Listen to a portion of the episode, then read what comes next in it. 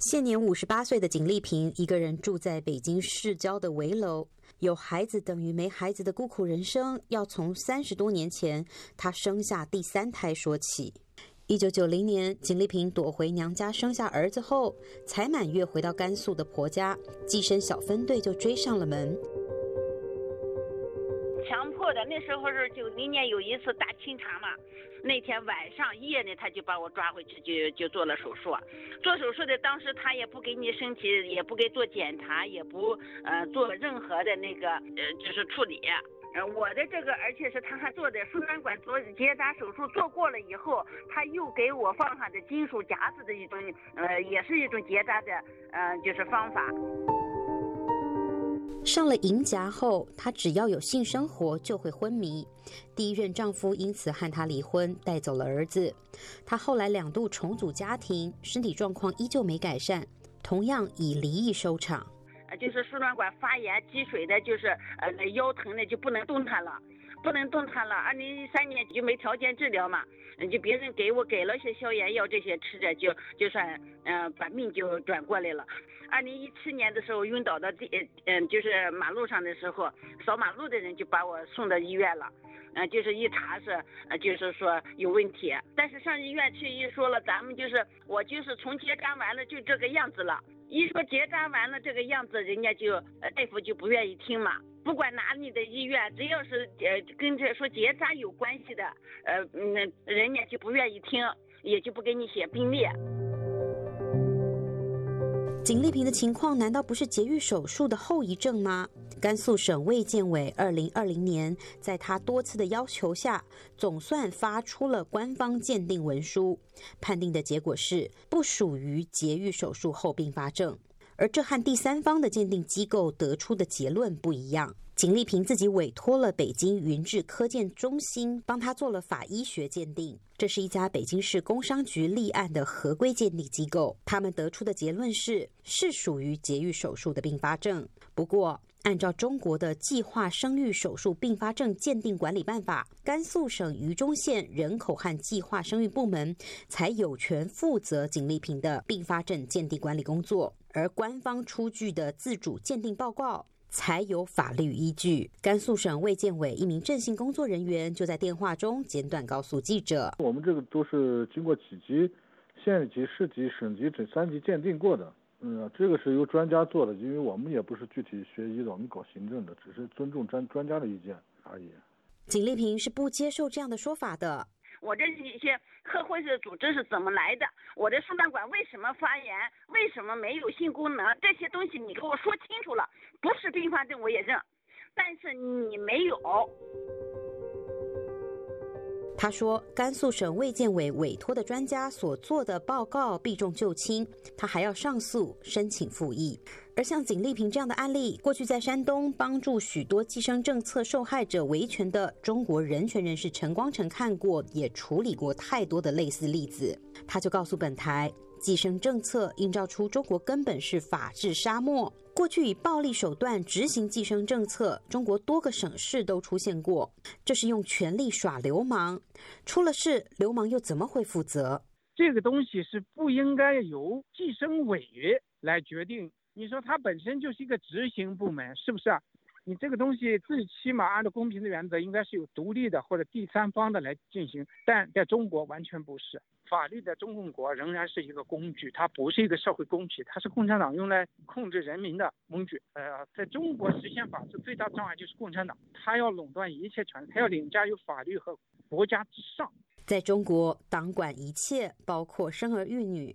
而为了解决长期一胎化造成的人口老龄化问题，二零一七年开始，中国政府鼓励妇女取出节育器，也就是节育环。最新的官方数据显示，中国这个女性上环世界大国，已经出现取环比上环人数多的反转，是四十多年来首次。时间是二零一九年。中国女性取环的人数达三百二十五万例，超过了上环的三百零一万例。但安徽的滕优霞却不是那三百二十五万分之一。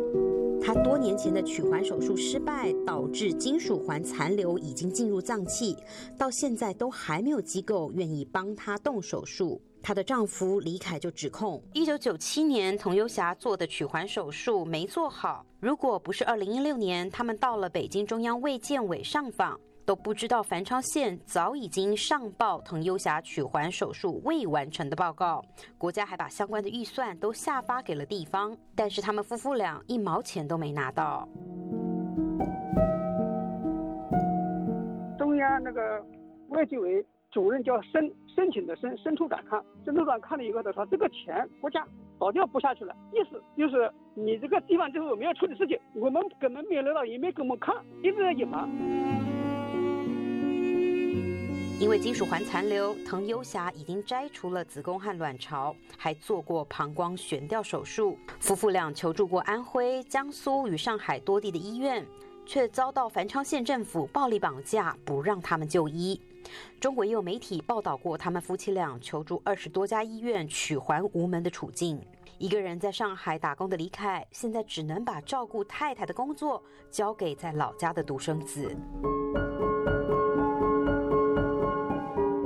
我们这个家不成家了，我希望就是做的事要负责任，对不对啊？你给我们个家庭造成一个不可挽回的损失，面对这个事情应该及时解决，而不能一拖再拖，拿老百姓的生命来自己往上爬的一个阶梯。他个别的干部就这样的，就是我们这个这个要求，把手术把手术做掉。而截至发稿，本台多次拨打安徽省卫健委、安徽芜湖市卫健委的电话，都无人接听。上环、结扎、引产、流产，这是中国计划生育政策下中国女性这四十多年来面临的四数。到底有多少的四数受害者呢？